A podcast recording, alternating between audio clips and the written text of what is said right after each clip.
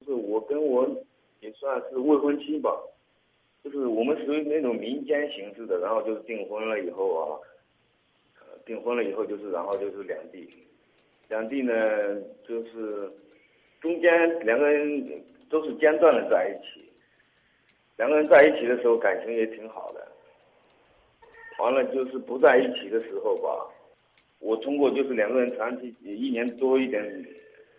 这个实质性的接触嘛，通过细节判断到好像就是有第三者，他有出轨行为，结果嘛，我是百分之九十的肯定了这一点。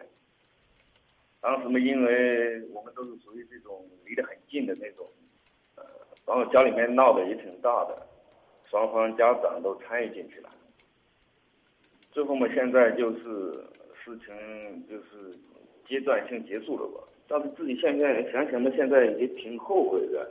挺想挽回这段感情的，那边的他那边女孩子的口气嘛，就是说，他最担心的就是这种事情发生了，在以后的生活中我会跟他计较，他最担心的就是这一点。完了嘛，就是以其他各种性格不合啊，以这种借口来推，搪塞我推，两个人不能在一起了。我们是一心想挽回来，他是就是一，他就是一心认定吧。即使两个人在一起生活，我也会跟他计较，我也没什么更好的办法说服他。当时父母是极力反对的，他在犹豫。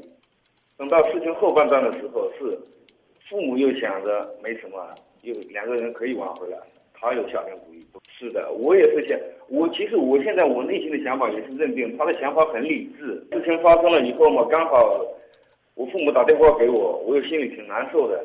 而且嘛，我当时想的就是，不管发生什么事情。家里面应该知道，结果我父母不是，我父母这边是我告诉的，他父母他父母那边是他告诉。啊，是你自己现在冲动的认为，你们两个可以在一起，可以什么都不在乎，等等吧。嗯，等等，没有。还得冷处理一下是吧？你不需要冷处理，你的未婚妻很冷静，你要注意明白啊。第一是未婚妻。第二呢，也只是所谓的订婚，你们实际上更是恋人的一种复合和分手。别等到结婚以后后悔了再去离婚，这伤害的人会更多。这这就代表我的倾向性了。我甚至觉得分手可能比复合要好。第二呢，你打电话的时候都很冲动，他还不如有问题坐下来说问题。第三，你现在拍着胸脯信誓旦旦的说我可以不在乎，你媳妇儿不信。因为你说这话的时候很不冷静，你好好的考虑考虑吧。嗯，好吧。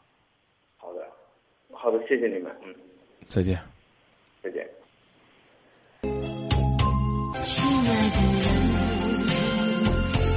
亲密的爱人，谢谢你这么长的时间陪着我，亲爱的人。